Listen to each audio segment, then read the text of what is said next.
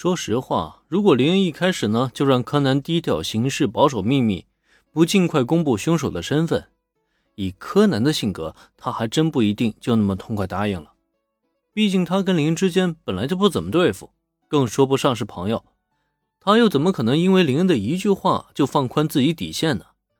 但在经历这一遭过后，柯南反倒是想开了。毕竟能破案子总比破不了强吧。这么一想想，也就没什么所谓了。行，那就一言为定。见柯南痛快答应，林恩也是点点头，当即拿出手机。可就在拨打美和子电话之前，他却又突然顿了一顿。哦，对了，这次我联络佐藤小姐帮忙，你的身份啊，多少会暴露一些。毕竟这次你可是要真正出面破案啊，需要付出什么代价，你应该心里有数吧？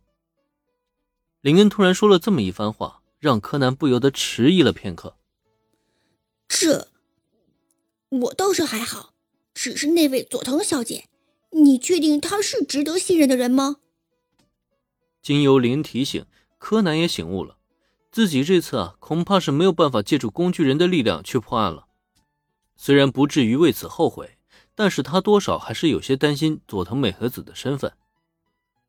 啊，这一点你就放心吧。佐藤小姐呢，绝对是可以相信的。事实上呢，经过这一次之后，你今后再遇到佐藤小姐，或许她也可以为你提供更多的帮助。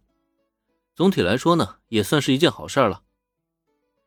对于柯南的担忧，林恩给予了肯定的回答，这让柯南听闻，下意识跟着点了点头。其实迄今为止呢，知道他真正身份的人已经有不少了。如果能在警方多一个可以信任的人，倒也不失为是一件好事儿，毕竟柯南很清楚林恩这个家伙的身份之神秘，背后的势力之强，恐怕要远超出他的想象。至少被他视作为劲敌的黑衣组织，人家就完全不看在眼里。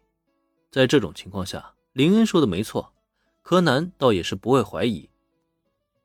那行，就按你说的办。得到柯南的肯定回答之后，林恩直接致电佐藤美和子。对于林恩的来电，佐藤美和子自然是惊讶之中还带着一丝窃喜。说起来，自从上次绑架案分别之后，他们都已经有四天没有见面了。只是美和子没有想到，简单的问候过后，林恩还竟然问起了负责家的案子来。你怎么突然关心起负责家的案子？据我所知，这个案子不是已经解决了吗？负责家的凶杀案并不是佐藤美和子经手的。他也只是有所耳闻，感叹了一下豪门之间没有亲情，连弑父的戏码都会出现。至于更多的，他就再没有多加关注了。看上去啊是解决了，但是根据我这边得到的可靠线报呢，真正的凶手其实另有其人。也就是说，你们抓错了凶手了。什么？你说我们抓错了人？你是认真的？对于林恩。佐藤美和子肯定是信任的，如果这不是开玩笑的消遣他，那就代表这案件的侦破过程出现了重大失误。这也就难怪美和子会这么激动了，连忙向林恩确认：“当然是真的，不过佐藤小姐你也别着急啊，我会找人帮你查出指认真凶的决定性证据。具体情况等我回到东京再告诉你，你看这样可以吧？”电话中。林恩先是给予了佐藤美和子以肯定的回答，随即才表示自己会帮助他解决此事。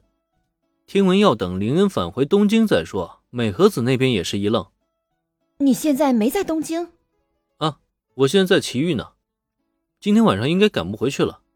不过这件事情呢，也不急于一时解决，这里面还有一些隐情，要等我回去之后再告诉你。总而言之啊，明天你先等我的消息。出这么大的事儿。”佐藤美和子本想立刻就与林恩会合的，结果倒好，他人竟然不在。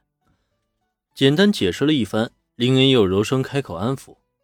见林恩都这么说了，佐藤美和子也渐渐冷静了下来，最后轻声应下：“好，我明白了，那就等你回东京后再说。”好的。明天见了佐藤美和子，林恩还得跟他解释一下柯南的情况，这又是一个不小的麻烦。好在美和子值得信任，哪怕让他知道柯南真实身份都问题不大。因此林恩呢也没有太过担心。搞定了这边之后，林恩又转头通知了柯南一声，跟他商量好返回东京再联络。最后，林恩才与等待已久的小兰会合，一起回到了铃木家的别墅。